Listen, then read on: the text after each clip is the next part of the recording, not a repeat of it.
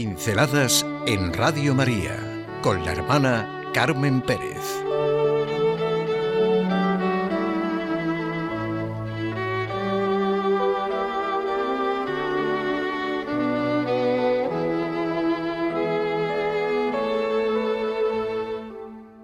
El distinto punto de vista. Sí, es que estoy pensando en algo muy concreto. Pienso en el distinto punto de vista del Antiguo Testamento y del Nuevo Testamento. Una predicción, una espera, Antiguo Testamento, y un hecho, la realización de la promesa, la redención realizada por Jesucristo, Nuevo Testamento. Y por tanto, desde esta realización de la promesa, desde la redención, tenemos ante nosotros las consecuencias en temas tan trascendentes, tan existenciales para el hombre como el sentido de la vida humana y la muerte, del diario vivir y de su destino eterno. La redención, realizada por Jesucristo, nos muestra lo que significa nuestra humanidad y nuestra gloria.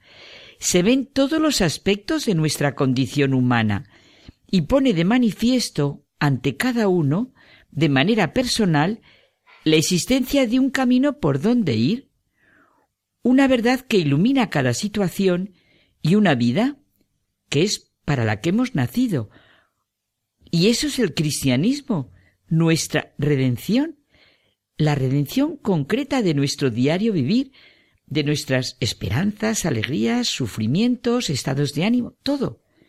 Puesto que el cristianismo es un hecho, y está basado en hechos, en acontecimientos, se transmite a través de testigos. Los cristianos son testigos. Nosotros, si somos cristianos, somos testigos.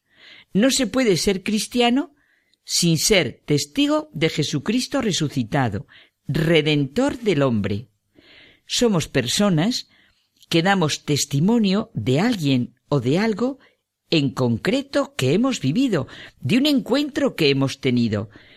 Personas que han presenciado de una u otra manera el verdadero conocimiento de un hecho que ha cambiado nuestra vida. En castellano, el significado de la palabra testigo es riquísima y siempre está en la línea de inferir la verdad de un hecho. El cristiano vive su fe como el acto más libre de todos los actos que puede realizar. No se llena de teorías, no se queda prendido a ellas. Bueno, está bien que se sirva de ellas. Si quiere pensar su fe, la razón le es indispensable. Dios nos ha creado así. La fe en Jesucristo nos eleva por encima de las teorías, nos hace romper círculos, nos permite salir de nuestros límites, nos hace llegar a Dios, encontrarnos con Él. La fe no es un grito y nunca se puede poner entre paréntesis. Los primeros testigos fueron los once que conocemos como los apóstoles, como dice John Henry Newman. Por esos once justamente resucitó Él, los visitó y los instruyó durante cuarenta días, porque en ellos Vio el fruto del trabajo de su alma y se sintió satisfecho. En ellos vio su semilla, prolongó sus días y el placer del Señor prosperó en su mano. Ellos fueron sus testigos porque tenían en su corazón el amor a la verdad. 11.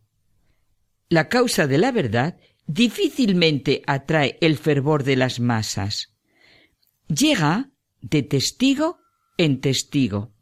No es cuestión de grandes propagandas, sino de encuentros auténticos. El cristianismo solo puede presentarse como uno lo viva.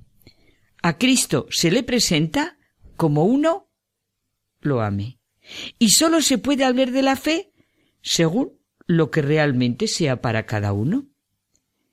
El cristiano lee el Antiguo y el Nuevo Testamento con la convicción de que sus autores lo escribieron dentro de lo que significa y es la historia de la humanidad, y la historia de la humanidad es una historia de salvación. La diferencia está en que antes de Cristo todo era una predicción, la espera de un acontecimiento, de un hecho en el que todo converge y en el que todo tiene su explicación. La venida de Cristo, del Redentor, que para los cristianos es un hecho histórico, en el Antiguo Testamento era una predicción. Este es el distinto punto de vista. Y esta realidad se pone de manifiesto en la realidad de nuestra humanidad y nuestra gloria, nuestro sentido de la vida y de la muerte, la conversión y la vida eterna. Las esperanzas y miedos personales cobran otra dimensión. Pero es que no acaban en esto. Está nuestra redención, está la encarnación, vida, pasión, muerte y resurrección de Jesucristo. La historia de la salvación supone ya salir de las esperanzas y miedos personales y desear a Dios, al sumo bien, a la suma belleza, adorarle. Y así será eternamente, y no se temerá perderle. Una fe centrada en Dios nos pone de manifiesto lo que es el cielo, la gloria de Dios. Para esto se ha requerido un camino en la historia de la humanidad, Nuestras esperanzas y miedos personales han ido primero. Después los hombres en la historia de su humanidad han aprendido a amar a Dios y suspirar por Él. La sed y el hambre son la mejor metáfora de la necesidad vital que tiene el hombre de Dios. Como jadea la cierva tras las corrientes de agua, así jadea mi alma en pos de ti, mi Dios. Tiene mi alma sed de Dios, del Dios vivo. Nuestra fe en la vida futura es fuerte cuando Jesucristo asume nuestra humanidad y nos muestra el camino, la verdad y la vida. Nuestra fe es fuerte cuando Jesucristo está en el centro de nuestra razón y de nuestro corazón. La esperanza fiable no es una compensación que alivia la tristeza más natural como es la muerte de un ser querido porque se desmoronaría.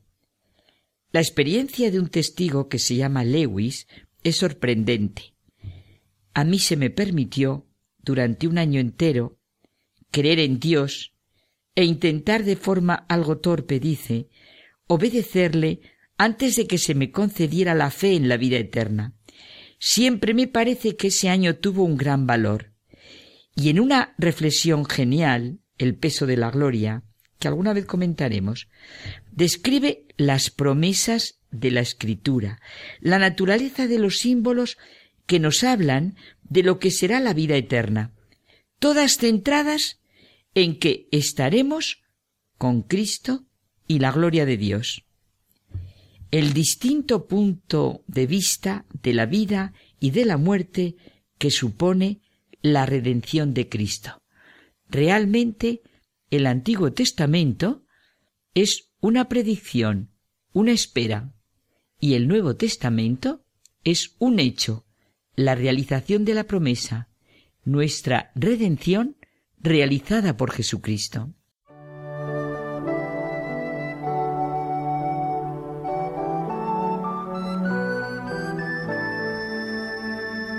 Pinceladas en Radio María con la hermana Carmen Pérez.